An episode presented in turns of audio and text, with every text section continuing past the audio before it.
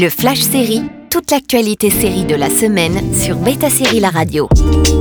Bonjour à tous, quelles étaient les news sérielles de la semaine On commence avec Sex Education qui se finit. Avec sa quatrième saison, la dramédie de Laurie Nunn se termine officiellement le 21 septembre avec ses huit derniers épisodes. Sex Education suit un groupe de lycéens autour d'Otis dont la mère est sexothérapeute. Leur lycée, Mordale, a fermé ses portes et une bonne partie de la bande à Otis arrive à Cavendish, un lycée encore plus progressiste que le leur.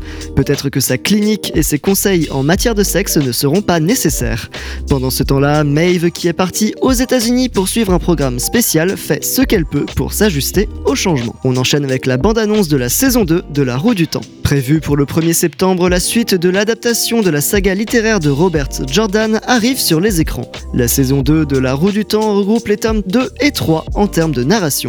Comme annoncé précédemment, il y a eu un changement d'acteur pour Matt, maintenant interprété par Donald Finn. Le ténébreux s'est libéré à la fin de la saison 1 et la la bande des deux rivières est éparpillée aux quatre coins du monde par entêtement, culpabilité et pour gagner en puissance. Rand, avec son statut de dragon réincarné, a clairement gagné en pouvoir, mais ne sait pas encore le contrôler, surtout avec toutes ses émotions négatives. La bande-annonce officielle de One Piece.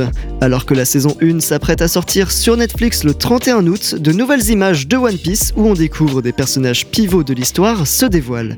L'adaptation en live action du manga ultra populaire d'Eiichiro Oda par Matt Owen et Steve Maeda s'adressent aux fans et aux non-initiés de la saga. Une bande de pirates menée par Monkey D. Luffy va sillonner les mers pour tenter de dénicher le trésor incroyable du One Piece.